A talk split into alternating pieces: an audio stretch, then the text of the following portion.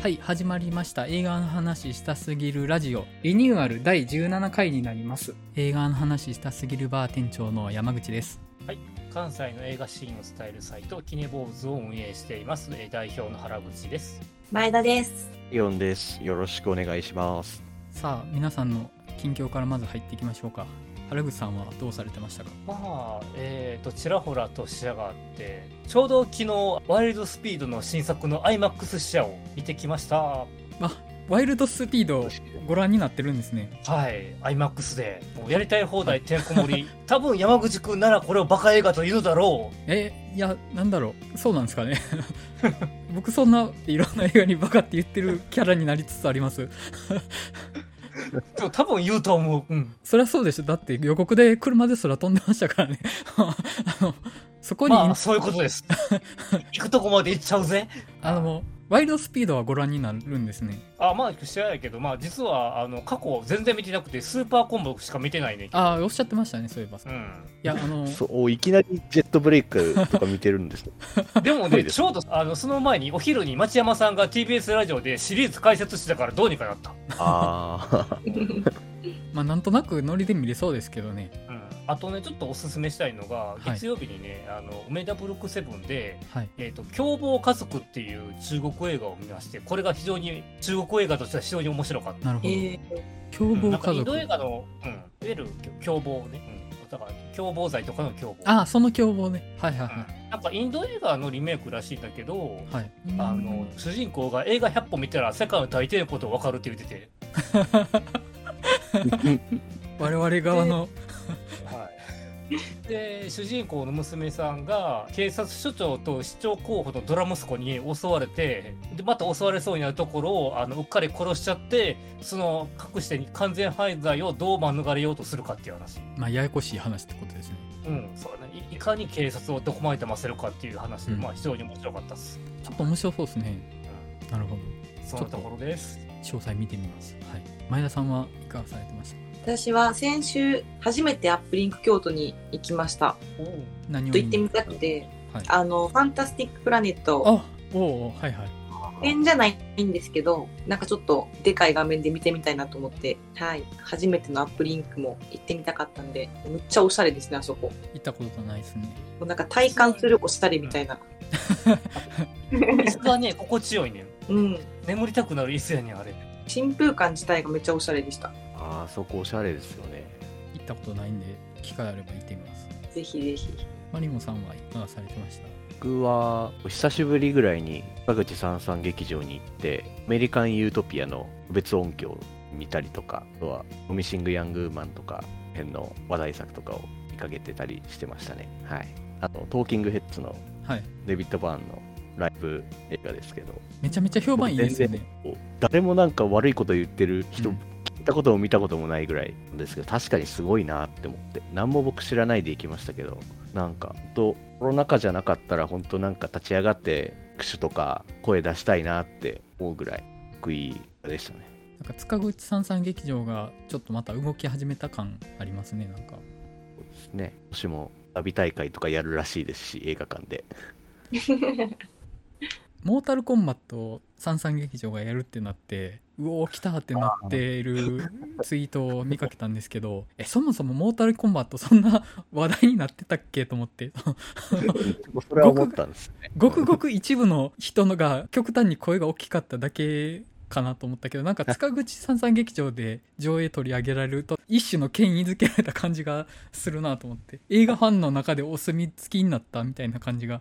独特の立ち位置になってるなと思ってなんか映画のセレクトショップというか確かに。太鼓判押されたんで安心して来てくださいってねなんかモータルコンバットだけやったら見に行かなかった人が三々でやるんやったらモータルコンバット見ようってなるような雰囲気があるなとちょっと思ったりして。ああ。はい、ああのこのラジオのリスナー関東の方多いのでご存知なかったらあれなんですけど塚口三三劇場っていう映画ファンに好まれてる関西の映画館がありましてですね。結構みんなに愛されてる映画館なんですけど立ち位置がまあ結構ねその文芸から B 級エンタメまであっちこっちちゃんと拾うっていうのが番組がねすごいんですよね本当に。はいえっと僕は特にないです。映画関係のエピソードは。特にないです。はい。でも今この回ちょっと。トの作品以外は。そうですねあああれかな？映画じゃないですけど「ルックバック」でしたっけ？あああれを読んで、題でしたね。はい。まあ、あのジャンププラスで出たあの藤本達樹でしたっけ？チェーンソーマンの作者の読み切り。130ページぐらいの読み切りっていうのが。まああのめっちゃ映画っぽいんですよね演出が。で話も映画っぽいしで映画の小ネタあちこち差し込んでるし。僕見ててあの映画マニアがなりたい映画マニア像そのものやなと思って。この立ち位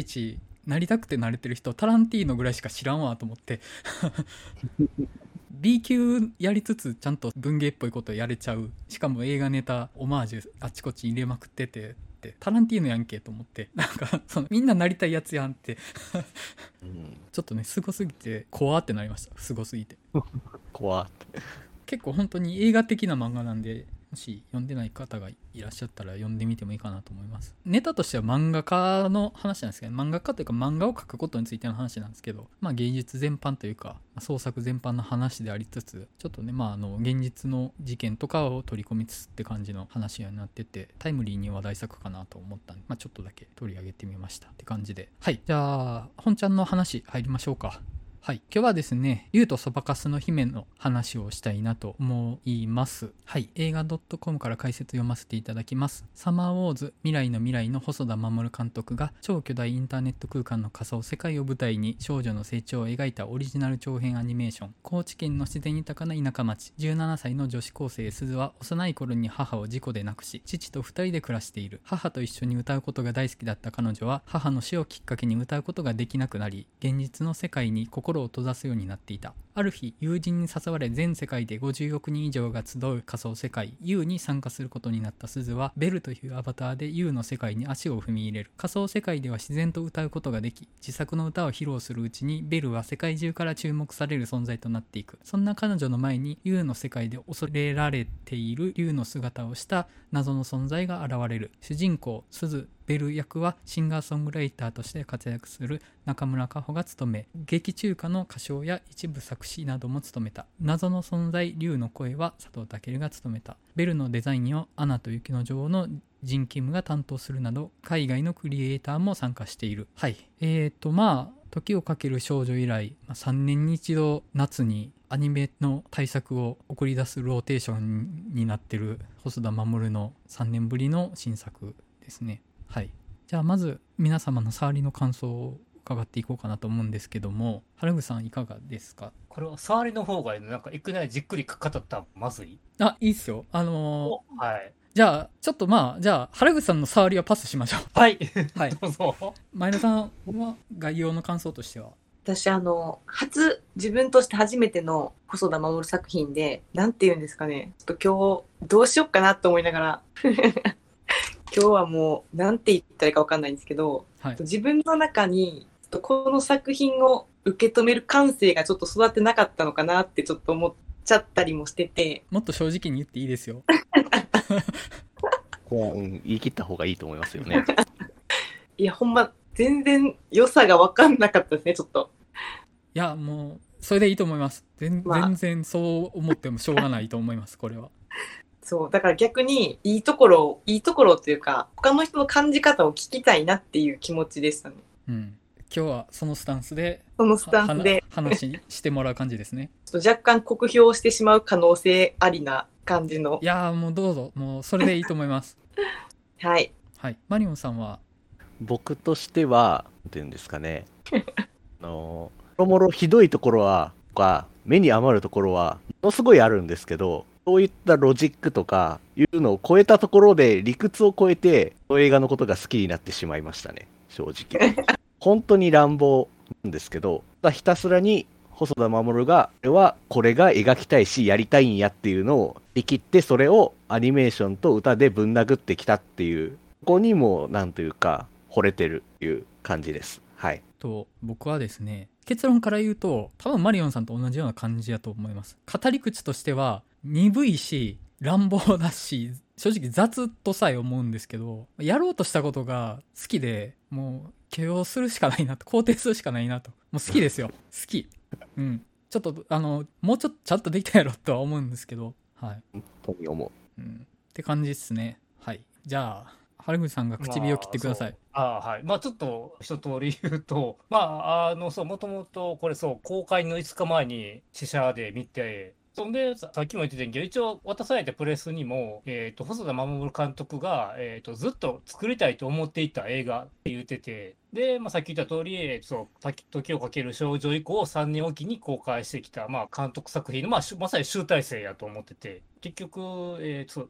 時をかける少女以降のいろんな要素が集まってて、だから、時をかける少女で、まあ、描いたような高校生の青春物語。で、サマーウォーズ、あの当時やと、いわゆるセカンドライフをむっちゃこう、描いてるな、セカンドライフっていうネット上のシステムを描いてるっていう仮想世界で。で、まあ、それは今作では、まあ、SNS っていうものをベースにして、まあ、現現代版に紹介していると。まあ、仮想世界と現実世界のリンク。で、狼子供の雨と雪で描いた、いわゆる亡き親に対する思いっていうのを今回も描いてますと。で、化け物の子とリンクするのが、いわゆる、まあ、今回竜やけど、いわゆる巨大な異物との心の交流と。で、あと未来の未来が、俺はなんかね、あの、ち自分の家っていう小さな世界から広がっていく無限の世界っていう作品と思ってて、で、まあ、それも結局、まあ、まずは高知という片田舎から、えっ、と、仮想世界の、えー大きい世界につながっていっていると。でも今作の場合はそこからさらに大きい世界から、えー、といわゆる竜の側の真相の話でまた小さな世界の方に逆ベトベクトルの方に戻っていってるとまあ解釈はしてますと。という意味でだからまあ過去作のいろんなテーマがあって2021年版の現在にリアリティ持って描いたかなとは思ってます。だからまあ大きな仮想世界と対峙するまあ壮大なストーリーであると同時にこう自分のすぐそばにあるミニマルかつ個人的な物語も描いているととは思ってます。で結構あのちょっと前田さんから聞きたかったんけどこう高知の描写がどうなんかなと思ってて一応ちゃんとこうロケハンして描いてて川のみずみずしさも評価してるあの再現してるかなと思って言うてもあの細田守作品が一応ここ最近とかアカデミー賞とかアヌシー賞とかでも評価されている分やっぱその分世界のクリエイターがちゃんと参加して、まあ、これまでの企画とは違う大きい世界を作ってるかなと思ってますと。で、やっぱり、死者の時にまず思ったのが、なんか結局最終的に感じたのは、仮想世界の根底として、現実世界と通ずる普遍的に存在する、なんか人間同士の信頼関係っていうのを非常になんか感じてて、だからまあ、あの東京との描写があったかなと思ってますと。で、その後に公開初日に、えっ、と、な IMAX で見まして、はい。やっぱり IMAX の方がやっぱ音がしっかりしてて、重低音が効いてるので、はい。えっ、と、役所広司の、あの、お父さんの声はいが低くてしっくりきた感じと。はい。で、音響、あの、音楽、音響関係もやっぱり、はいサラウンドが効いててよかったですと。で、あとちょっとこの個人的な原体験の話すと、えっとね、俺結構あの、小さい時に家族以外の他人を助けるっていうことについて否定されたことがあって、ほまあなんかちょっとそういう嫌な原体験をしてて。結局この映画ってお母さんが言った赤の他人の子供を助けて、それを見て結局それを受け継いだ形で言ったら主人公すずが東京にいる赤の他人子供を助けるっていう話、うん。だからそうですね結構。そういうのが伝承されていると。うんうん。まあ、でまあいろいろ言いましたけど個人的にはもう細田守監督作品の集大成で気に入っております。うんはい集大成なのは本当にその通りですよね。全部入ってるぐらいの感じでしたね。はい、そう今言った感じで。はいうん、で、まあ、高知描写はいの、高知描写を前田さん聞きたいです。高知人。あ、でも私、その、高知県って、最後の最後まで知らずに見てたんですよ。うん。あの、全然事前に情報を見てなかったんで。でも、高知っぽいなって思いながら見てたんですよ。はい。やっぱり川とか、うん。あと駅とか。うん。だから、高知っぽさっていう意味では、あの、すごくちゃんと描かれてたんじゃないかなと思います。だから最後、あ、やっぱり高知なんだと思いましたもん。舞台ってなって、伊野町って書いてましたっけ？駅伊野町でしたね、多分。はい。あの川って四万十川ですか？あの、なんか橋、清流があって、水が増えたら埋まっちゃうような橋あったりって、あれ四万十川なんですかねうーん。四万十川か、なんかもう一個でかい川あるんですけど、多あ分四万十川かな。いや、えっと、伊野町を調べたら、高知市から結構近かったんですよ。はい。だから、多分、その、伊野町自体は四万十川じゃないんですよね。だから、あれ、あ四万十川をモデルにしてるだけで実際の地理微妙に違うのかどうかっていうのをちょっと分かんなかったからもし前田さんがご存知だったら聞きたかったんですけど、やばい、ちょっとそこまで見抜けてないんですけど、なんか確かにその距離感で言ったら、思ってるより田舎なのかなと思いながら、あでも井野なんやみたいな感じだったんで、そこちょっとミックスされてるのかもしれないですね。まあ、それか、普通に高知県の感覚で、多分距離感ちょっとある程度遠くても近い感じなのところはあるんで、高知市から四万十川は結構遠いですけどね。ああのあれかな？大阪を舞台にする話を書こうとしたら通天閣と太陽の塔がなんか近くに描かれちゃうみたいなのと同じノリかもしれないですね。あそうでもあの映ってる橋は実際の場所でもなんか聖地巡礼になってるみたいですね。うんうんねえっと、僕高知を舞台にすることで思ったのが高知って日本の都道府県の中でも東京行くまでに時間かかるの結構上位なんじゃないかなって思ってあの 新幹線ないじゃないですか。で九州だったら大分とか宮崎の側は新幹線通ってないけど鹿児島とかやったら新幹線あるから結構ヒュッと行けちゃうと思うんですよね。で、まあ、北海道とかやったらまあ飛行機使うし東北の方も新幹線は通ってるからシュッと行けるんですけど高知ってまずその本州に入るまでめちゃめちゃ遠いですよね。まあ高知。はい、だからその東京からすごく遠い場所の題材として高知って割と選びやすいのかなってちょっと思ったりしてあなんかあの確結構田舎舞台のアニメって岐阜県とかが舞台になることよくあ多いイメージあるんですよね。で岐阜県ってまあ高速バスあったら東京行くのそこまで難しくないなって感じがあるんですけど高知でしかも単線の鉄道で移動するような場所だからまず1時間に1本とかの電車乗って高知市まで出てそっからまあ高速バスででしかもあのめちゃめちゃ遠い高速バスやと思うんですけど新幹線のあるところまで出るのにまず岡山まで行かないといけないとかその距離感東京っていう場所からの距離感で選ばれてるのかなってちょっと思ったんですよね。高知である意味とかっていうのは、うん。まあー。ちょっとまあそれ、にそうですね。それにどこまで意味があるかは分かんないですけどね。ちょっとこじつけかもしれないですけど、はい、そこはもう高知出身の前田さんに聞くのが一番リアリティあるかなと思って。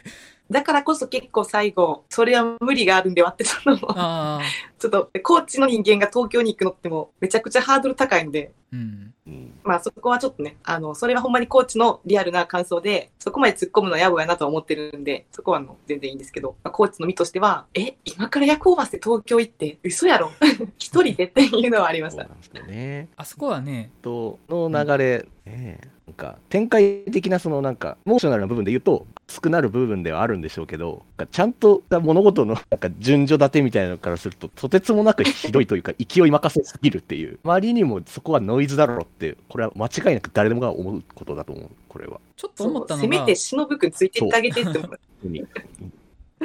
ちょっと思ったのがあの舞台みたいやなと思ってすごい距離の離れている、まあ、高知とか東京とか高知の中でもいくつかの場所が舞台になりますけどその一個一個があんまり地理的につながってる感じがそんなにしないというか、舞台劇でこのシーンこのシーンみたいなのが切り離されてるような印象だったんですよね。うん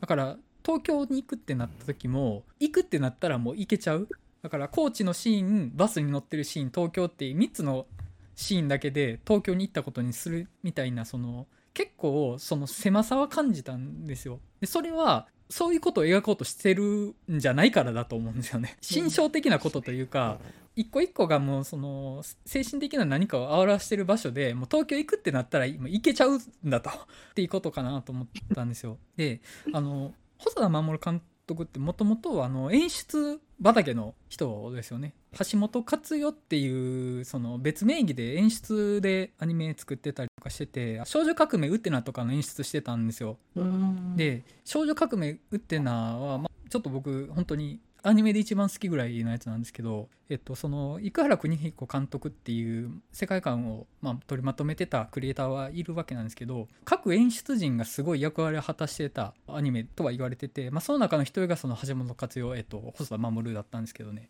で少女革命ウテナ自体が天井歳時記とかのその舞台の方の演出を取り込んでるような話なんですよね。だからまあ舞台的な話というか本当にその空間にしかこの世界には存在してないみたいな演出をボンボン入れてくるアニメだったんですよね。でまあその感じがあるなと思ってその高知の自分の家がある学校があるそんで川があるで帰り道の橋がある。でネットっていう空間があるそして東京があるぐらいしか舞台のシーンとしては用意されてない感じ。ただそれで表現される精神的な何かを描こうとしているのかなとかちょっと思って。その私的にどうしても乗れないところが、はい。まあ、いくつかあるんですけど、はい。まあ、一番大きいところで言ったら、はいあの、U、U の世界はい。を、なんていうんですかね。ちょっと U が最初すごいワクワクするんですけど、はい。結局あの世界って何ができるのっていうのがちょっと思っちゃって、はい。なんかすごい世界50億人の人を巻き込んでしてる割にはその主人公以外の人の自己表現してるようなシーンもないし、うんうん。例えばそのレディープレイヤー1とかだったらゲームの中に入り込んでゲームができたり好きなキャラになれたりそのそこで貯めたお金がどうとかっていうこううん。それに全員がのめり込むっていう動機がすごくわかるんですけど、この映画に関して何に魅力があってそんな世界中の人が U をやってるのかっていうちょっと説得力がなくて、ちょっとそれで最初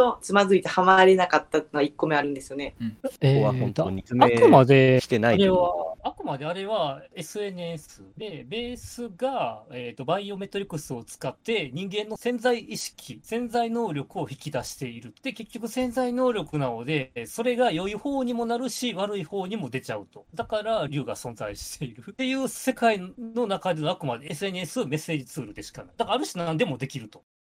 あまあちょっと僕としてはその U の世界の描き方に関しては、うん。あんまり本当さっき前田さんが言ったようによくわからないうん。のがうん。多分正しいと思っていて、うん。これはやっぱサマーウォーズのオズの描き方とも比べるとやっぱり描き方としてやっぱり今回はかなりざなりというかこれはこういうもんだって大体わかるでしょっていうのをなんか観客にもうなんか上げてる感じ。うん。ちょっとするというか、うん。サマーウォーズの時はもうちょっとこの世界がどういう世界観で、うんうんいかに全世界の人が利用してもうインフラ含めて社会にとって大切なものですよっていうのがうん。描写されてたと思うんですけど、うん。今回の U に関してはそれが特にされてないと思うしうん。結局あの U のあのアバターの作り方っていうのが、まあ、ものすごいひどいと僕は思っていて。そおうそうですかなりひそうでどいです。す。よ。ひどい。あのこの人の潜在的なものを出して勝手に作るってどういうサービスよっていううんなんだなんか U ではもう一つの世界でやり直せるって言っておきながら、うん。結局リアルの世界それを勝手に引っ張り出されるって、うん。やり直し効かないだろっていう。う。んうん。そスター・ウォーズの時は自分でアバター作れたのになんでそんな対価するんでっていうのはもうめちゃくちゃ引っかかってて。ううん本当なんか結局リアルでの自分のダメとか、うん。こういうなんか潜在的な才能とか絵描くとかがそのまま結局やり直してますよって言った世界でもそこで引っ張られるって、うん。こんなひどい世界はないと思ってます正直。そうですよね。そうですよね。お反論したっていうのもいいけどな。もうぜひしてください本当にいや、だから結局、そう、だから潜在意識、せ潜在能力で作り出すわけやけど、そう、だから、ベルが生まれたり、竜がはあの生まれたりすると。でもあくまでそれは仮想世界だから、最初、あの、最後に言った通り、あなたを世界を変えるっていうことは、えー仮想から結局現実世界に回帰すると。うん。仮想をベースとしてさらに現実を自分を変えていくっていうことじゃない？で、あなたの世界、あなたともう一人だ、あなたと君の世界を変えていく、現実に回帰していくっていうことがテーマかなと思うんだけど、ああでも結構うん。あそのあくまで考仮想。えてうん。希望的な方向じゃないですか。見方としては。はい。僕結構その、まあ、僕なりにその潜在的なものが引き出される理由ってリアルでもネットでも出るものとしては結局自分なわけですよねまあね。うん。結局世界が変わろうと自分しか出ないのでっていうところが言いたいんだろうけどそれは多分どっちかっていうと路悪的な方向でしか描いてないですよね今回は。多分。いや、でも、ネットの描き方からすると、でもそこで竜っていうのが路悪的に描かれてるわけじゃん、最初は。まあ、僕あんまり竜って見にくくなくないですか？かっこよくないですか？かっこいい。あいつはかっこいい、よくないですか？うん、え、やだからあの、父親に虐げられてる分、その中も凶暴性が出てんじゃない？そのなんかで、まあ、あの竜の正体のアバターあの子が虐待されてるっていう設定でしたけどなんか虐待されたら傷がアバターにも反映されるわけでしょ。そうですね。うん。なんかもうこんなグロテスクなシステムないよ。って思いましたよ僕は。いやー、そこがバイオメトリックスというやつでしょ。う。うんよくも悪くも。こんな残酷な機械とサービスはないなって思いましたけど正直怖いと思った僕は。前田さんが何かおっしゃりたいようなんですけど。いや、頑張ります。私は本当に怒ってるマリオンさんが好きやなっていう。俺構成してる。あのあ僕もいいですか？えっとアバター本作やとこういう名詞あったと思うんですけどアバターはアズ。あアズですね。の、んだからまああなたとしてそこにいるってことですよねアズってことはでそこが要はこうなりたい自分を表現するんじゃなくてそのままの自分が出ますよっていうのでベル以外のアバターが正直もう一つの世界でこう描きたい自分像みたいなのを描かせる余地がないくって全員が正直しょうもない見た目してるんですよね。うんでそれは結構本作のものすごい残酷なところだなと思うんですけど徹底して主人公周りの人以外はモブなんですよねどこまで行っても。でサマーウォーズの時とかは結構アバターとかが自己表現しようとしてるっていうのが見えたんですよ。キュートなものが好きな人はキュートなアバター使うしかっこいいのが好きな人はかっこいいのものを使ってネットにってなっててるんですけどこの U の中のアズは主人公の周りにいる人のアバターは割とかっこいい人間っぽい見た目してるけどそうじゃないモブの人たちのアバターはしょうもない見た目してるんですよね。でそれに限らず本作本当にモブの描き方が徹底してるというかもうモブ描きたかったんだろうっていうぐらい子がないんですね。子がないし魅力がないんですよ。その世界に行ったらきっと楽しいんだろうなって思わせる余地がなくってとことん集団に生まれてる人間は見た目もしょうもないものになりますよっていうものとして描いてるのって結構悪趣味だなと僕は思います。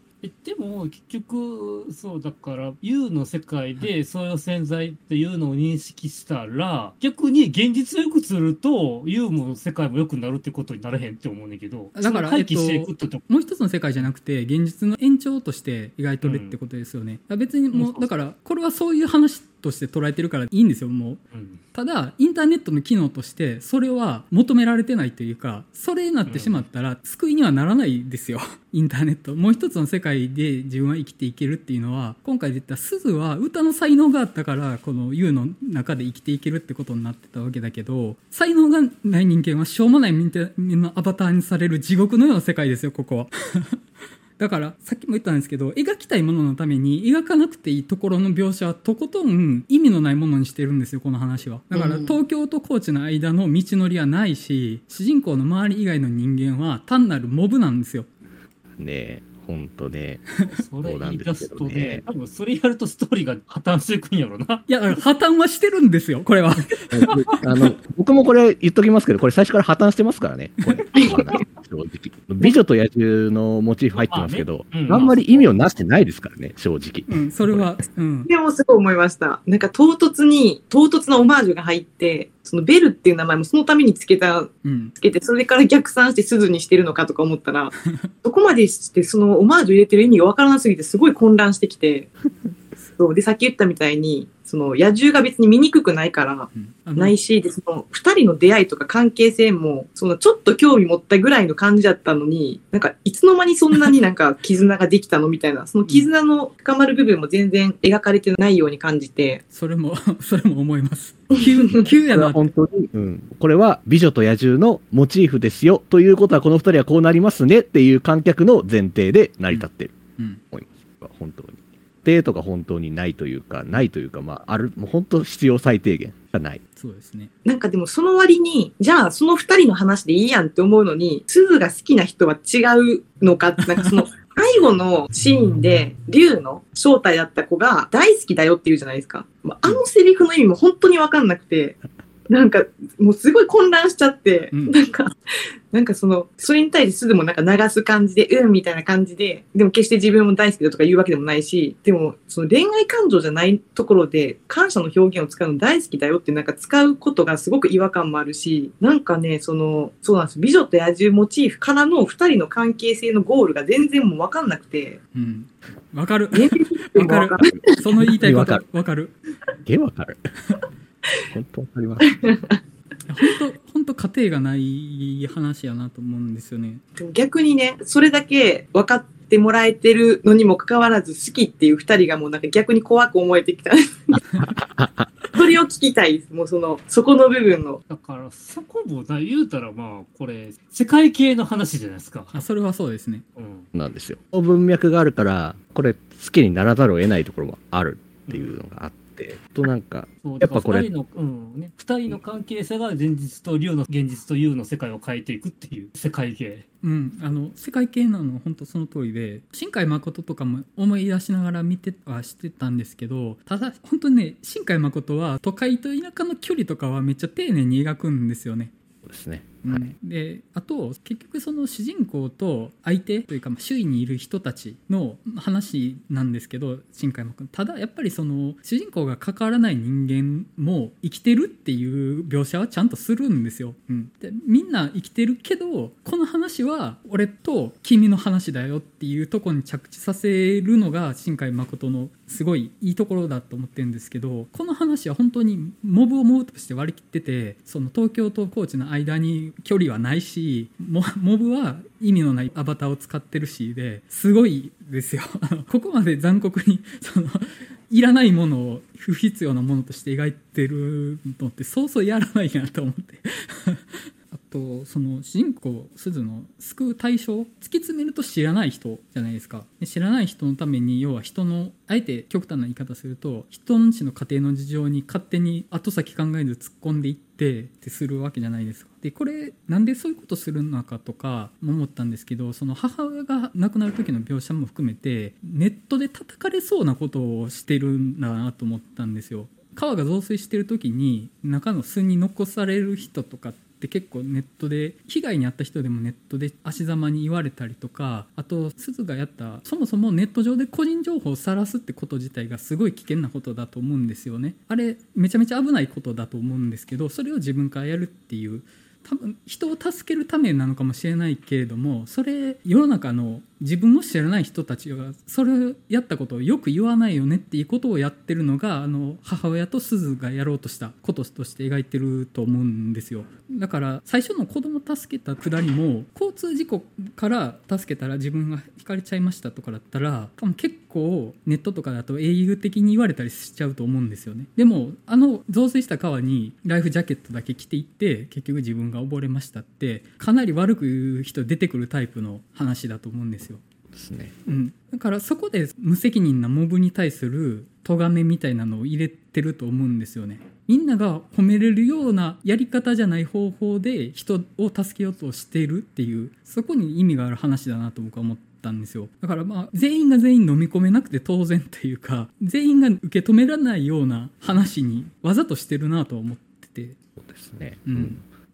サマーウォーズではやっぱり、こうやっぱネットのオズの世界って、まあすごいユートピアみたいなうん。方してましたけど、完全に U の世界のおけるネットってもう完全に今のツイッターとか2ちゃんとかのちょっとす黒い何かめちゃくちゃ出てますよね。なんか何かに対して悔いを持って冷笑するとか、うん過剰な正義気取りというか、情圧力とかがネットでいろいろつながるっていうユートピアだと思っていたものは実はこういうごく浅はかというか軽薄な集団心理でしかなかったっていう描き方を今回選んでるっていうのは結構ようやるなと思うんですよね。結構かなり路悪的というのはまあそういうとこなんですけど。その辺の、いわゆるジャスティスがネット上での自警団になってて、自乱定になってて、そうですね。ああいうことやって、いわゆる企業スポンサーが消えていくと。その企業スポンサーが消えるのは確かにまあそうなるだろうと思うんですけどただねあのジャスティンの描き方も僕相当引っかかってますよあれ。自警団にそもそもスポンサーがつくって相当やばい世界やなと思いながら見てて。ああ、だから、やばいし。ある意味あの、意識高い系、現実世界における。ネット上にも警察がいるんだって唱えてるやつ。うん、やばいし、ただの自警団ごときに、なんか、運営と同じだけの力が持ってる問題とか結構、うん多いよって思いましたけど、そういう権限だよとか思いましたし、うん。そう、だから、U の世界を作った5人は、言われてるだけで、ね、描かれてないからね。説明だけで。なんか名前出しただけみたいな感じで、何やったんやっけみたいな感じでしたけど、うん。なんですよね。やっぱそういう、もう、路悪的なネットの世界で、まあ、つながりっていうのはもう、はっきり言って希薄なものだと。うんネットという世界があったとしても希薄だし、かつ、まあ、リアルで輝けなかったというか、まあ、居場所がなかった人がネットに行って居場所を見つけました。パターンもあれば、リアルにしか居場所がない人もいる。うんつまり、その、あれにとって、堂々と歩ける世界っていうのはないわけですよね。うんでそういう中でも何か大切なつながりはあるんじゃないかっていうところに、今回のモーショナルなポイントが詰まってる僕は思ってて、うん。うん。はい。僕がそのいわゆる今文句もめちゃくちゃ並べ立てましたけどそういう文句を飛び越えて好きっていうのはそこにある。うん。ことです。僕は。そうですね。あのそうなんですよ。ですよね。多分そう山口さんも同意してくれるんじゃないかなと勝手に思ってたんですけど。とやっぱ僕最後の鈴の決断が好きすぎてインターネット上で積み重ねたもの。で自分が憧れてたビジュアルをまとって自分の全力の才能を発揮して人に評価してもらって積み重ねたものを投げ打って自分を出して人を人を救うっていうのもちょっと違うなと思うんですけど自分がやりたいのはこれだって思ってやるって言ったらいいのかな。そうですね、うん。自分でうん。選んで面の向こうにいるあなたに会いたいっていう、うん。その一つの思いだけで、でもない自己犠牲を払うっていう、うん。でもそうすることで信用というか信頼がちゃんとできるっていうところかな、思うん。だけど、なんかそう最初見た時は。そう。だからこそ助けに行けれた。うん。本当あのただお選択もかなり苦なことをさせるなとは思うんですよ、やっぱり。さっきもちらっと言ってましたけど県に個人情報を晒すってどれだけことかっていうのは、まあ、わもう痛いほど分かってることじゃないですか。うん。いくら最近の子は結構顔出しとかも普通にするような人が多いとは聞きますけどと言って何もかもありのままをネットの世界にさらすっていうのを思考性にすっていうのはかなりうん自己犠牲まあ自己犠牲の話ではあるけれどもかなり酷なことさせるなとは思うんですよね。っていうなんかすごい倫理的な部分とうんエモーショナルな部分でかなり僕は引き裂かれているというか好きだけど。そのベル自体がそのバーチャルシンガーっていう、まあ、ディーバーのビジュアル、まあ、明らかに美しい存在としてのビジュアルを背負って、まあ、世の中から耳目を集めて憧れの存在になったところで、まあ、すずおそらくすごくルックスがまあ人並みからすごく優れているってわけではない設定だと思うんですけど世界中の憧れの存在がまあ一回の普通の少女でしかないっていうものを晒した時に世の中の悪意がどれぐらい溢れ出すかってって結構考えたら本当怖いなと思ってあそこは物語上の都合でみんなが同調してくれていい話に着地したけどあなんだベルってあんなやつだったんだねってしょうもないよねってでブサイクだよねとか言ってそれ自体に傷ついてそれこそ心を痛めてしまってあるいは自死を選んでしまうみたいなことだって起こりうると思うんですよねああいう。しかも世界50億人に対してそれをやるわけじゃないですか。だからそれって万有だと思うんですよねやっぱり。正しくないとは思うんですよ。お母さんが初めにやったのと同じことだと思うんですよ。増水してる川にライフジャケットだけで子供助けに行くのと同じことだと思うんですよ。うん。うまくいっただけ。うん、そう偶然うまくいったそだけ、ただそうやりたいと思ったからやったっていう正しくなさを含んだ決断を私がしたっていうことがいいなって思うんですよねそうなんですよ、ね。そうこなんですよねって。だから、本当に今回本当なんか、私が世界系というか、本当天気の子に本当になんかめちゃくちゃ影響を受けてんじゃないかっていうぐらいな そうですね思い切りの良さがあるんですよ、今回。うん本当に。ものすごくなんか老悪的な部分で下げて、最後もった一つの感情だけで盛り上げてしまうっていう、他はどうでもいいっていう言い切ってしまうあたりの強さは本当に天気の子をやっぱり連想しちゃいますよね、どうしても。うんまあでもあの細田さんは昔からどっか酷なとこ入れてますやん。あの狼子供でもあのお父さんでるお狼が引かれてゴミ収集車に捨てられていかれるっていう。ああいう酷なとこどっか入れてくるよね。こん。なところ入れるし、ただあと、この人は結構、良きこと、いわゆる世間一般でいう良きことをそのまま無邪気に描いちゃうので、ここから溢れてしまう人にとってはものすごい苦痛でしかないっていう、まあ、常々、この間サマーウォーズを見ながら、もう無邪気にはこれあんまり楽しめないなって思ったんですけど、正直。あ面白いけど。サマーウォーズ見た時楽しいなと思いながら見たんですけどなんかね家からはみ出しちゃった人を家族の中に呼び戻して結局お前こっちいたかったんだろうって言って呼び戻すことがいいことになっていくの結構怖えなと思うし僕あの親戚の集まりでセックスの話お前やるんかみたいなことを普通に言ってくる親戚の描写とかもうたまらなく嫌で。そうかえ、そこまたしか家事の手伝いしないとか、葬式の準備してないとかっていうあたりの、ああ、田舎描写ね、多分これ辛いよな、人によってはって思うし、だからそういうのを描いてた人が、今回はもう、本当、露悪的なところはとことん露悪的に、こういうもんやぞっていうのを踏まえた上で、これでも自分はこれがやりたいっていうのをやってくれてるから僕は大好きっていう。うんね今の現実世界を反映させてはいる。いいところも悪い悪いところも。うんそこも微妙にずれてる気がするんですよね現実のネットからは、そうですね。うん。ちょっとずれてるというか、まあ、リアリティ出すしすぎるとアニメーションでないし、アニメーションやからできることを入れてる。表現してるかな。もう多分やりたいことやってるのかなって僕は思いました、うん。うんそうか。監督はずっと救いたかった作品と今回は。美女と野獣のオマージュとかも本当なんか、そのまんまやなっていう、本当にすげえと思って、本当にやりたかったんやなっていうのが本当伝わるんですけど、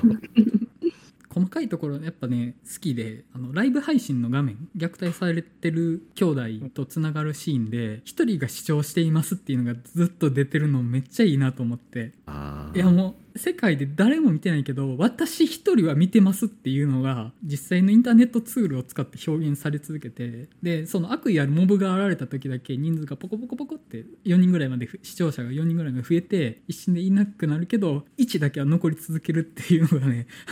うまいなと思って。だから冷静に考えるとあの鈴の友達をヒロちゃんがずっとあのブラウザ開けてはいるってことよね。関係ある理由探しとして開けてるわけで、うん、そうですね。だからライブ配信をストリーミングしてるだけなんですけどそこがこの世界で誰か一人はあなたを見ていますっていうことが表現されているっていうのがいいなとは思うんですよね。すごく上手だなと思って。いやーめちゃめちゃ英語パンパンな話ですよね本当に。本当に。なんかもうここまで来たら、私その細野守作品が初めてっていうのも踏まえてなんですけど、もうなんやろ、監督に、なんていうのかな、監督自身をもう理解するっていうレベルの話じゃないですか。うん。うんで、なんかその、皆さんの話を聞いてると、こう、思う、思うというか、なんかその楽しみ方はきっとあると思うんですけど、うん。初見ではちょっとそこまで、あの、なんか感じることはできなかったんで、いや結構、それは普通だと思いますよ なんですよ、これ。うん、一そう本目は一本目でこれはすごいと思うぞ結局その監督の作家性とか監督のその内面みたいなものを掘り出したらそれはエンターテインメントなのかっていう思いもちょっとあってで宮崎駿も庵野秀明も新海誠もまあそういうとこになってると思うんですよね。この監督の作家性はこうだからってこれはこうでって前作との文脈がとかってなるけどそれはエンターテインメントなのかっていうのもちょっとあるんですよ。なんかうんその作家性をたどらなければ楽しみにくい楽しめないってことはないと思うんですけど楽しみにくい話になってるっていうのはそれは健全なのかっていうその疑念もあるっちゃあるんですよね。ただまああの文脈込みで僕は好きですね。そうですね、本当。結局なんやかんや言いなら好きなのねいやそもそも好きって言ってたじゃないですか言。いましたよ、うん僕はちゃんと。言いましたよ。突っ込むとこは突っ込むとこの物語のだらしない部分を咎めないのは無理です僕は。僕も無理です。明らかにだらしないんですもん。そう。ダメじゃんって思うとこいっぱいあるもん、これ。本当なんか、僕ちょっと他の人と話してて言われたんですけど、もうめっちゃ嫌いなとこも言えるんですけど、めっちゃ好きなんだよねっていう話したらもうなんか恋かよって言われて、書いてたなツイートうん、恋かよって言われて、あとちょっと枝葉の話になるんですけど、はい。さっき言ってた竜かっこいいやろ問題って、うん。この手の話どうしてもつきまうとというか社会からはみ出してるやつはかっこよくってでモブになってる人間はかっこ悪く見えるってめっちゃあると思うんですよね、まあ、そこをちゃんと書くの難しすぎるとは思うんですけどやっぱなんか普通にいやかっこよくないかってなんかみんなすごい足ざま言ってるけどかっこよくしか見えないんですけどっていうのがあってあの僕シェイプ・オブ・ウォーターとか見てた時思ったんですけどシェイプ・オブ・ウォーター見に行ってる人間基本半魚人かっこいいと思って見に行ってるじゃないですか。半魚人かっこいいと。うん、いやもうあれかっこいいとしか思わないから。なんかそのこの話はいの、うん、書こうとしてることをあんまり飲み込めないというか。いやそもそもかっこいいからなって。ねなんか私シンプルにちょっと、あの、分からなかった部分いくつかあって、はい。あの、お母さんの、スーのお母さんの合唱仲間みたいなはい。はい。人たちが、なんか最後、なんやろ、その、実はこの人たちも U の中にいたみたいな、はい。急に来ましたよねあれ。見守ってたみたいなくだりあったんですけど、どれと思って、なんかあ、あるんですかね？決まってはいると思うんですけど正直あんまり意味をなしてなかったと思います。一応映ってたよね、うん、出たんでえわかんないですよね。あのなあの、最後のところとかね。うん。そんなにあのまだ個性がないんですよね。えっと、サマーウウォーズ」とかだと結構その職業とかを反映してたりはしてて。だからこの仕事の人は自分の仕事のことをアバターに取り入れてるみたいなことをやってたんである程度わかるんですよ、うんうん。そのアバター見たらどの人かって。あんまりそれがなくってまあ割とちゃんと人間っぽい見た目してるぐらいの立ち位置だったかなっていううんあんまりその,、うん、そのアバターに自己表現がないせいで誰が誰かよくわからん問題はありましたねうん。あとまあそもそも合唱サークルみたいなの入ってたのもなんかそんな話やったっけってえ、思いました。急に 急になんかあの木金か鉄筋の下であの、うん隠れてるシーン来て「えな何これ?」ってなってて確かに。さっきあらすじ読んであそうだねそういう話やったんやそうそうそうえ そうなんですよ。結構、その関係性のところもちょっとよくわからないまま、うんこの人たちはいないと思いながら。一応、鈴が小さい頃から面倒を見ているがあの合唱隊の人たち。まあ疑似家族みたいにはなってた感じでしたよねうんお母さん代わりみたいなね感じでしょうけどねあの最後の方に、あの、神神とかルコちゃんのアバターも含め揃って映ってましたよ。いや映ってはいましたようん。ってなんですけど全然気づかなかった。うん、あの、最後のライブの時に。えと僕になってるのが合唱隊のお母さんたちとか神神とかのアバターがいたのは分かるんですけどいつ僕忍くんのアバターが全然分からなくて。ああ。クリオネじゃないんですか？うん。確リオネはあそうか。違う違う違う。えっと。の違うでしょ。ああごめんなさい。違う違う、うん。本当だ。忍くんのアバターだっけ問題っていうのがちょっと個人的にはあって。ほんまっすね。なのかもしれないけど記憶に残ってないのか、あんま特徴だってあれはなかったかな？まあ、結構忍くんってもうちょっとちゃんと出すべきキャラクターだったと思うんですよね、正直。めちゃめちゃかっこいいんですけどめちゃめちゃかっこいいけど空虚な男前ですよね。なんか。はい。声優は成田凌。成田凌ね。あ、うちらの、私たちの成田凌ですね。あそうです。はいこの番組的にね 久しぶりにかっこ悪い四つの成田凌見たわって。これはまたちょっと過去作文脈で言っちゃうんですけど「時をかける少女」にもちょっと似たような前世の塊みたいな男前が出てきててわこいつめっちゃかっこいいなっていうめっちゃいいなと思いつつその人格のなさというかうん。空虚なんですよねそういういいことを主人公を見守るためだけにいる男性あの男の子みたいな感じがやり取りもなんかそんなにないというかちょっと見守ってましたぶっきらぼうな見守り方してましたみたいなそのあんまり血の帰った感じがしなくってすごいかっこいいんですけど魅力的にはあんまり感じなかったかなと思って言い方難しいんですけど、でも、主人公にやっていることを、えっ、と、正体は分かっているっていううん。キャラクター。う んお前、あれだろ？みたいな形は、そうやね。あの、時をかける少女でも最最後のあいつが、ちょっとキャラクター忘れたと思うんですけど、そういう顔やね。塩顔系だよね。うん、細田守作品の男前立ち位置の顔ちょっと成田凌っぽい垂れ目うん。この話を前に進めるための役割だけ持たされたキャラやなって思ってというかもう全体的に全てのキャラそうなんですけどね。うん。役割、まあ役割しか持ってない感じがそのモブにはモブっていう役割しか持ってないしその疑似家族の母疑似の母親は疑似の母親っていう役割しか持ってない人たちみたいな感じ。でまあまあちょっと恋愛のライバルなのかみたいな学校のマドンナもその役割だけみたいなその書き割りっぷりで高知県は高知って役割だけ東京は東京って役割だけみたいな全体的に本当役割の塊みたいな話やなと思うんですよねうん。それはすごい思いました。なんか、ちょっとキャラがテンプレすぎるというか、主人公周りの。ミシンみたいな3枚目キャラもいると。時をかける少女もそうだと。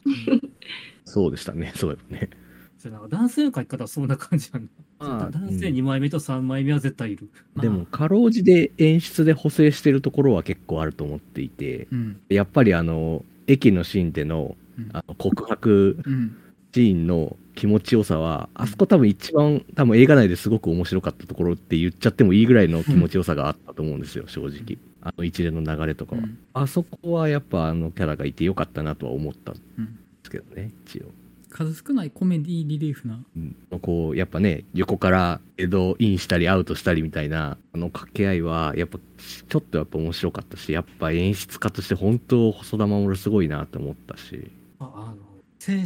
春作品における間間の取り方、うん、時をかける少女でも、えっていうのが、一瞬く時間が止まった感じ。あと、タケル演じる、あの、竜の綿の中身の男の子の画面に語りかける、助ける、助ける、助けるっていうセリフのあの言い回しとか、本当にこれすげえなって思ったしな、これ。本当に切実になんか、世界絶望してる人が、叫びっていうのをセリフでめちゃくちゃ表現してて、あれは本当にすごいなって思いましたね。あの辺りはちょっと僕は少女革命ウテナを思い出したりはしてましたねうんやっぱあ。の結構マットテンポで見せるようなうん。ことはしてたりとかはしてて、本当にその具体的な表現全てがメタファーみたいな世界の話なのでその現実的なリアリティってないんですよね。で、まあ、全てのキャラクターが、まあ、あの役割的なものを持っててでちょっとまあそこから抜け出すみたいな話ではあるんですけどであの中盤で女の子同士のいざこざが起きた時にその戦略シミュレーションゲームみたいな謎の演出入るじゃないですか。そこ、はい、はいすごかったですね。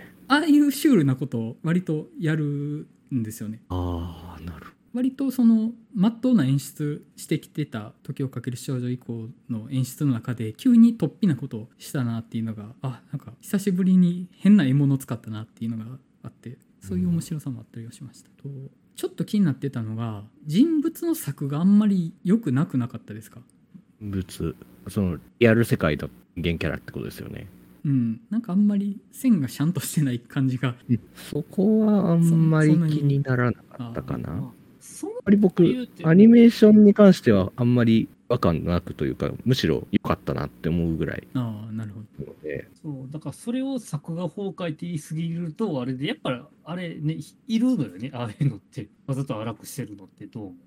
うん。うん。あざとなのかなあれ。うん。あんまり僕はそこは気にならなかったですか？なるほど。意外とああいうの新海さんも使ってるからね。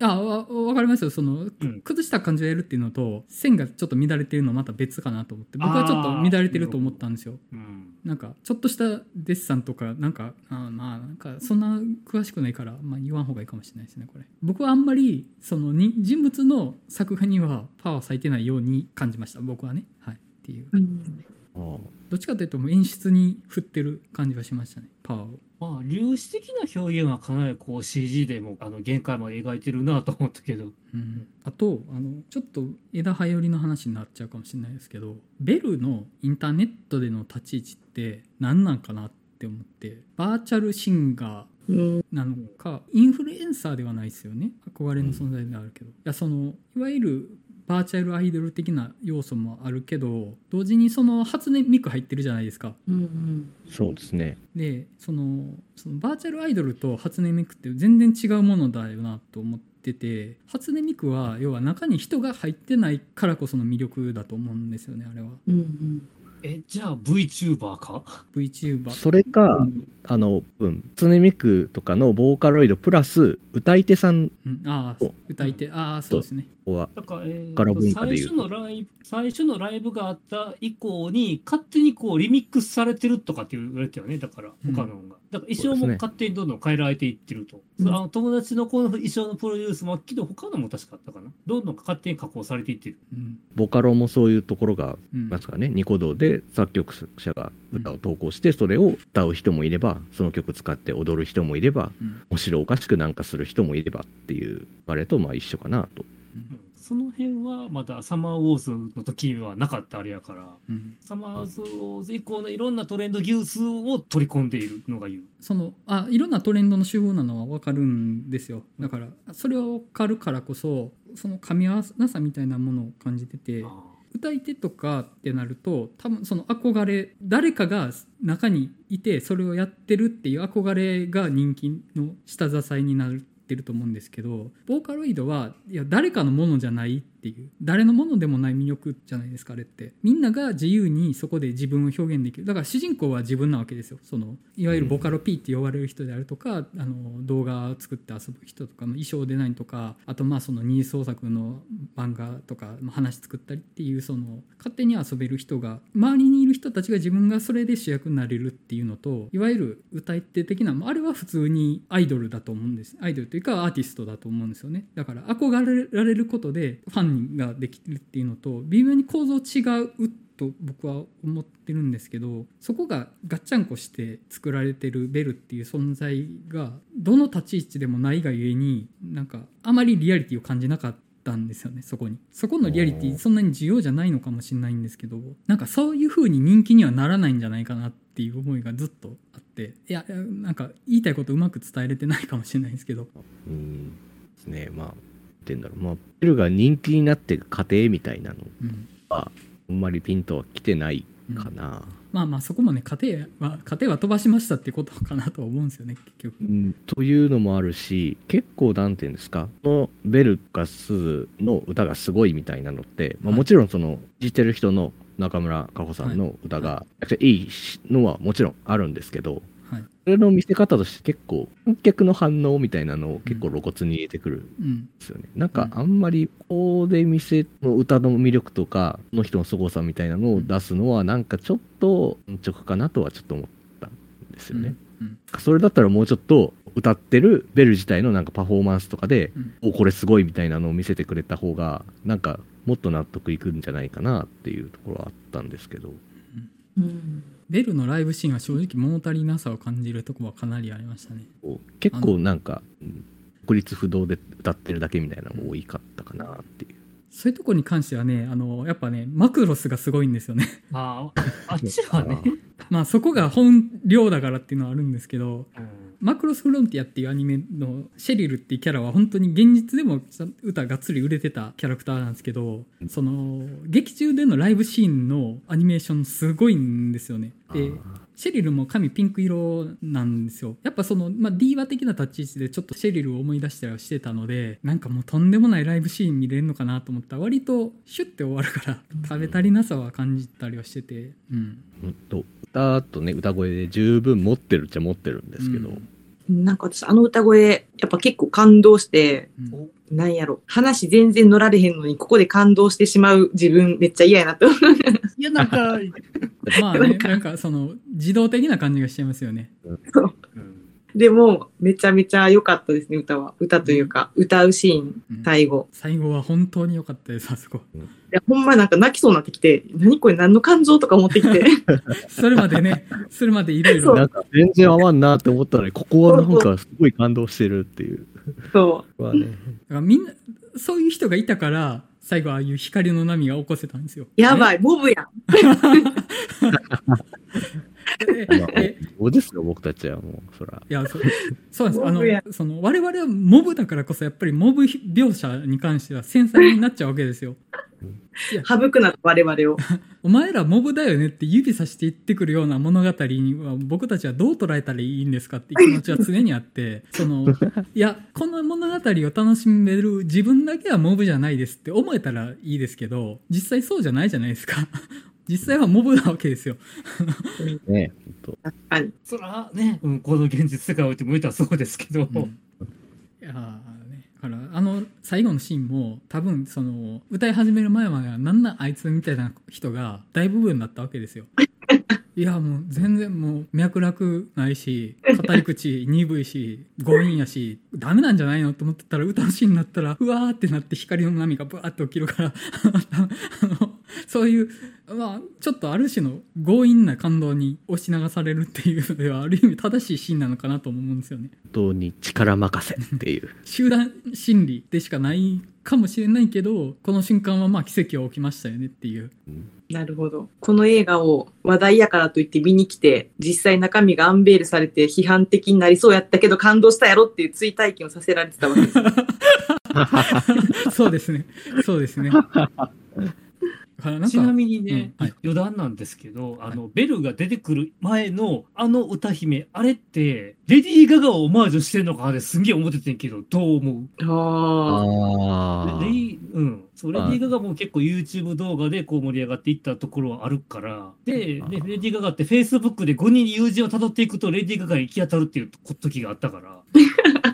うん、リアルを生きてたと、あ。ほんまですか？うん、そうか。行き着いたことがあって、なんかむっちゃあれレディー・ガガ的存在かなって見ててんけどね、最初。ああ。まあでもなんか音楽のなんかメールシンガーっぽいなとは思ったんですよねやっぱり。なんか僕はどっちかアリアナ・グランデとかそれっぽいんかなとかちょっと思ってましたけど。うんうん。多分それは多分世代によって違うかなっていう。かな。何を思うかは。まあなんか正直僕詳しくないんでそこら辺の立ち位置の人みんな みたいな感じの類似性は見てましたけどね、はいはいはい。確かに最近の売れ方ってもう SNS とかからですもんね。基本がそうですもんね。YouTube 含め。だから、まあ、ベルが出る前に売れてたシンガーをもしかしたらビリー・アイリッシュっぽいって思ってる人ももしかしたらいるかもしれないし、はいうん。よその辺はまあ多分人それぞれかなという気はします。うんなるほど。さらにどうでもいい話するんですけど、はい。仮想世界の竜とその中のならず者の竜が音が似すぎててわかる。喋ってる時ええどどどどっちどっち？ってなっててそのなんで音似せたん？って思って確かに。いや別にそこ音似ることもあるでしょうよ現実には。2つの音が似ちゃうことなんて現実にはあるでしょうよ。でも仮にも一個の作品として見る側の見やすさにはもうちょっと意識すべきじゃないんですかねあそこは。U の中の竜があって。ええどっちどっちどっち？ってなってて。しかも、なんか言うほど、竜、ドラゴンの見た目じゃなくなかったですか、うんそうなんですよそれも、それもちょっと謎、謎というか。竜が初め出た時は竜がって言って他の言語のとこもドラゴンとかそのドラゴン的な綴りの言葉が綴られてて竜意識されてたけど後半の方普通にビーストって表現で統一されてて まあまあ竜にしたいんかその美女と野獣にしたいんかどっちやねんみたいな 獣か竜か。なんで竜になったんだろう。そうね。やっぱ、結局やっぱ、獣の血は、出てしまったってことですよね。やっぱ、細田守はやっぱ獣ですから、本当に。いやあの竜を名乗るんだったらうん。えっと、竜と姫っていうことはまあその竜と、まあ、それをさらうお姫様みたいなモチーフはちょっと想像ついて、まあ、それを救う、まあ、勇者みたいな構図はちょっと浮かぶタイトルじゃないですか。ううん。でまあ実際にはその竜の側が救われる側でお姫様が勇者でしたっていう話になるわけですけどそのモチーフと別に「美女と野獣」っていうモチーフが重ねられてモチーフの一貫性がないんですよね。あの何に照らし合わせて見てほしいのかがわからないっていうのがあって。あ のその何かをなぞらえるんだったら一貫してそれになぞらえて語ってもらってもいいですかってあの混乱するんでっていうの確かに。あと結構、アザが全然アザに見えなくて、うんアザ、アザというか、マントの柄柄やんっていう。そうですね、あれ。マントの柄かなって思ったら、あざって言って、あざなんだって思いましたね、そういう。えマント、マントはって思いましたね。普通にかっこいいですからねあれも、うん。で、なんかその竜の周りに、なんかその AI はい、みたいな、はい、あの数が、なんか、なんやろ、はっきり覚えてないですけど、なんか4、5匹ぐらいいたことによって、はい。私が合唱隊の皆さんかなって勘違いしてしまうっていう、はい、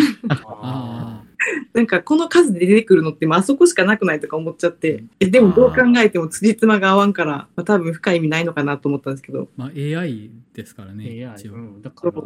そう。いうなんかこう、何々っぽいものをこう出されすぎてこう深読みしちゃうっていう。というか、あの AI たちは、あれでしょ？美女と野獣、あのね、うん。ディズニー版におけるあの、ポットのおばちゃんとか、うん。ろうそくの人ってことでしょ、うん。ってことですよね、あれ。うん。ですね。以外のとはないと思うんですけど、おそらく。まあ、あくまで AI でやって、竜の中身、あの子は友達がいないって設定で、無理やり友達的に作り出した AI と。まあちょっとあの AI のやつらの見た目は正直雑だったかなっていう風には僕が思ってて、なんだろう、あの芋虫っぽい見た目はあのどういう意味かっていうのが全然読み取れなくって、まあその虐待されてた子供が自分を守ってくれる仮の存在を作ったものなんだとしたら、そこにもう少し意味を与える見た目として出てきてもよかったのかなとはちょっと思ったりはしましたね。うん。あと、鈴のお父さんなんですけど、竜の正体、あの、しのぶくんとお父さんを僕疑ってて、途中まで。ああ。孤独な存在とかっていうので、妻を亡くした後、娘ともコミュニケーション取れなくなってみたいなのをちょっとだけ考えたんですけど、まあ全然辻褄合わなかったんで、まあそうならないわなっていうのはあったんですけどね。まあ最終そうならなくてよかったなと思って、金作で細田守る家族の話を何回かやってきた中で、今回もまた家族の話になっちゃうのかみたいな不安をちょっと抱えながら途中見てたんですよね。これで父と娘の話になったらまた家族かっていうのは、そこは不安で見てたんですけど、まあそうならなかったので、あ、よかったなと。で、ちゃんとその他者の話になってたっていうところは良かったなっていうのは思ったりはしてました。はい。なんか、お父さんで言うと、鈴があの、高速バス乗っていはいく時に、まあ、父さんとメールのやりとりみたいな、LINE か、はいや。りとりしてる時の、あの辺のやりとりはすごく、シーンの演出としてはめちゃくちゃうん。いいなと思って、まあそれでしかも声が役所工事うん。絶妙にこうちょっと抑えたトーンで、ちょっと役所工事かなぐらいの感じの声の感じで出してるのが、なんかちょっと、すごく、こっちもちょっと感情を持ってかれるシーンだったなと思うんいましたね、あそこ。草原。あれも、まあちょっと見方によっては、娘のことをあまりに構わなすぎなんではないかっていうふうに見えないこともないとは思うんですけど、そうです。まあ僕は結構ギリギリ成立してた父娘の関係にはなったかなと思って、割とそこは好ましくは見てましたね。まあここまで話してきてなんですけど、基本僕とマリオンさんが嫌いなとこいっぱいありつつ、あの根っこの部分で好きみたいな感じで、原口さんが基本的にあの肯定っていう感じだと思うんですけど、まあ全面推しですね。全面推しって感じですよね。あ、でも、改めて聞いた話、考え直してみたら、割とその、どういう話かっていう部分での認識の齟齬は別にないのかなってちょっと思ったりはしてて、僕とマリオンさんとあと、まあ、前田さんが引っかかったなって、そのインターネットの捉え方の是非みたいな部分がすごく大きいとは思うんですけど、原口さんは描こうとしてることに対して、そのインターネットの扱い方は、描こうとしてることに対しては適切な扱い方をしてるっていう風に捉えられてるっていう、受け取り方の違いでしかなくって、多分どういう話だったかっていう部分のズレはあんまりないかったのかなとは思ったりは、話聞いたな後から考え直してみたら思ったりはしましたね。うん。冒頭にちゃんと言えなかったんけど、はい結局、現実世界とインターネットの、うん。えーとか、そう、現実の世界の相互作用でう、ん。共に良くなっていくうんの。が素晴らしいなっていう考え方は、うんうんうん。それは理解できますうん。ただ、僕の感じた部分としては、要はもうインターネットの世界なんて、もう一つの現実なんかじゃないですよっていうことを言おうとして、もう普通にこれは現実の一つの側面でしかないですよっていうことを言おうとしている話だったのかなと思って、言うのキャッチフレーズで、なんか新しい人生を生きようみたいなことを最後にまとめるじゃないですか。キャッチフレーズみたいなの喋ってるアナウンスが。で、あれって結局、インターネットなんて普通に現実の生活の延長線上ですよっていう、あの、嫌味だなと思ってあれって。もう一つの人生なんかじゃないですよって、普通に地続きですよっていう当てつけに聞こえて、あそこはね、ちょっとそのすごく飲み込みづらかったとこではあるんですよね。ただまあ、あの、結局、現実をちゃんと生きないとダメですよってことを言わんとしたいことは、非常によくわかるっちゃわかるんですよね。うん。この作品の中に出てくるモブって、まあ基本匿名性の中に隠れてやりたい放題やってる人たちじゃないですか、基本的には。まあそんな中で名前を出して戦うことを選んだ鈴っていうものに対して肯定的に描いているって話で、まあ細田守監督自体そういう人たちに対してすごい思うとこいっぱいあったと思うんですよね。あの、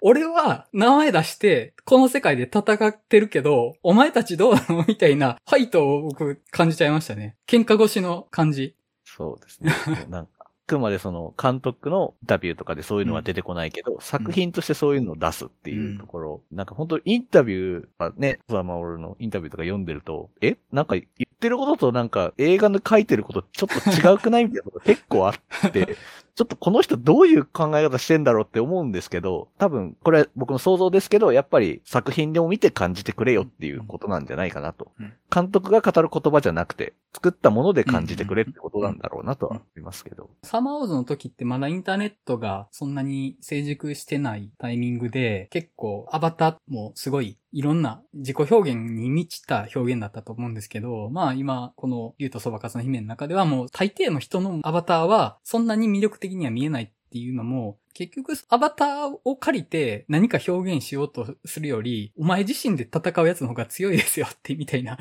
結構強烈なメッセージやなと思って。で、現実世界で自分を発揮できてないからこそアバターっていうものを借りてやろうとするっていう側面あると思うんですけど、だからアバターでインターネット世界に自分を打ち立てるみたいなってあると思うんですけど、例えばその映画作家とかアニメ作家として名を馳せてる人ってアバターとかじゃなくて、その人の名前でインターネットに確立してるわけじゃゃないですか。アバターとかじゃなくて細田守るなわけじゃないですか。君このフィールド来れる？俺はやるけどみたいな。すごい喧嘩腰を 感じたりはして、拡大解釈すぎるんですけど、まあ、結局その、匿名に隠れてて、もう結局その現実だろうがインターネットだろうが、本当に立ち向かうことはできないですよっていう、毒含みの結構強烈なメッセージかなとか思いながら見てました。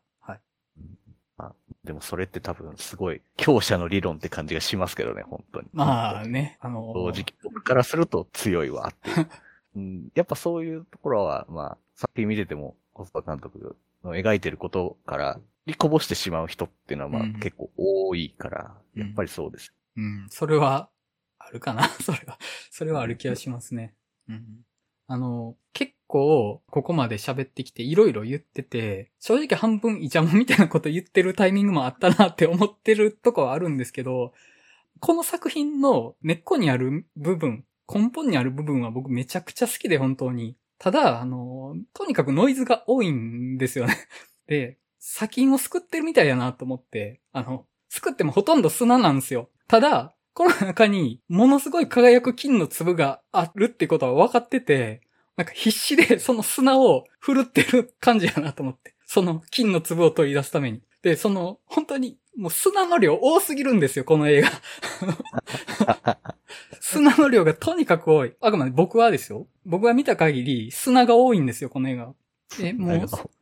もうその必死でもう川底からすくった砂をふるってふるって金の壺を探してるような感じで、本当にちょっとでも引っかかる部分をデトックスしたくて、もう言いたい放題したって感じでした。ただ最終的に残るものは僕本当めちゃくちゃ好きですよ、この映画の。好きな上でも言いたい放題したって感じでしたね。うん。はい。前田さん、どうですか？あの、改めて、もうここまで喋って、この初細田守る作品に対する感触。前田さんがどう、最終的にこの作品にどう向き合うかが多分この話の、我々がはした話の多分一番有意義なポイントだと思うんですよ。なんか私は、まあ正直、まあいろいろこう話聞いた上でも、うんやっぱりこの作品単体に対して、うんやっぱ納得できない部分は大いにあるんですけど、うん、うん、ただ、なんていうんですか、この作品を通して私、細田守監督のことがすごく気になったんですよね。うん。だから、あの、過去作を見たいなって思いましたし、おー。あの、なんかそういう意味で、なんて、その、それこそ、サマーウォーズ比較とかもしてみたいなと思いましたし、なんかそういう意味では、作品に納得はできないけど、まあ悔しいけど、こう、監督に対する興味はうん。持ってしまったなっていうのがうん、正直なところですかね。本望ですよね。うんこんなに話って。この竜とそばかすの姫自体がそんな生ぬるい作品じゃなかったんで、むしろ正しい捉え方かなって思います。いろんな反発を生むけれども何かすごい強烈に自分の中に残っちゃうみたいな感じは、なんかこの作品の捉え方としてすごい適正というか、健康的な捉え方かなって思います。特にまあ、細田守る文脈とかない状態でこの作品を見てってなったら、もう無理なもんは無理だと。ただ、やっぱり気になるなっていうのはすごいわかりますね。はい。そんな感じで、皆さんいいですか？あの、ほんと結構喋りましたけど、この作品については。はい。テンション高すぎて、ちょっと申し訳ないなって。熱くなりました。人の、人の話遮ってまで結構喋ってるなとか思っちゃって。すいませんすいません。とちょっとね、今までのこのラジオの回の中でも一番そのカンカンガクガクと意見がぶつかった回で面白かったなと思って。喋ってても聞いてても。ううんん。あの、ゴジラ VS コング回もかなり盛り上がったんですけど、あれ基本全員同じ方向向いてたじゃないですか。そうですね。うん。今回はその違う方向向いてるのをぶつけ合ってみ意味ですごい面白い話できたかなと思ってます。はい。以上です。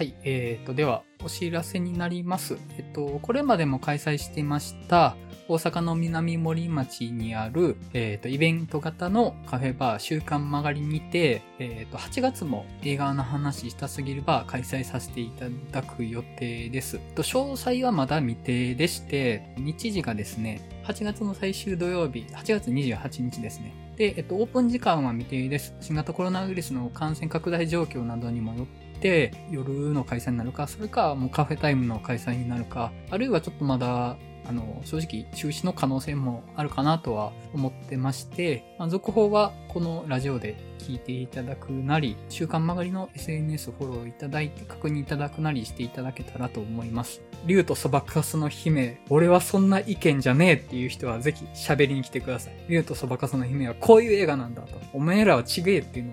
があれば、あの、ぜひ、あの、喋りに来ていただけたらなと思います。アニメ好きなあの人が来たらいいな。